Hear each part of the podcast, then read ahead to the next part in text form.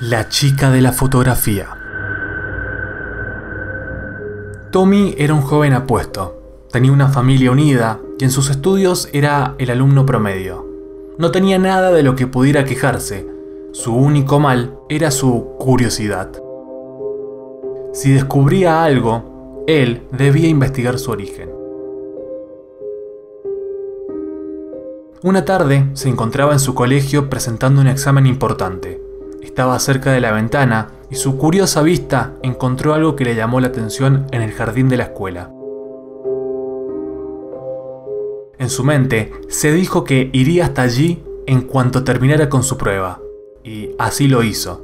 Pasó por el sitio y tomó una fotografía que descansaba en el césped. La observó con detenimiento y quedó cautivado con lo que veía.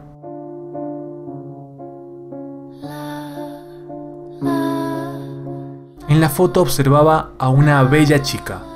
Tenía un vestido rojo con puntos blancos y tacones a juegos con su vestimenta elegante. Ella miraba la cámara, pero su mano indicaba el número 2, como si estuviera contando.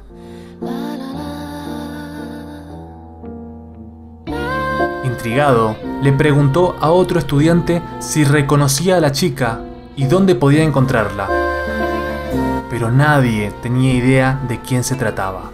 Ignoraban su existencia. Era desconocida incluso para su hermana y su madre. Decepcionado por no encontrar nada, se fue a dormir.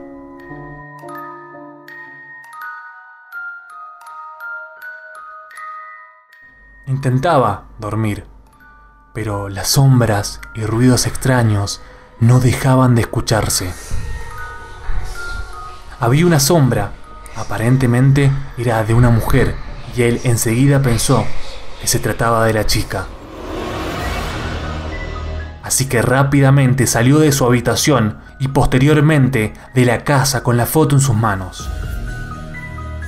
Siguió aquella curiosa sombra, pero él no esperaba que justo cuando fuera a cruzar la calle, un auto saliera de la nada y lo arrollara.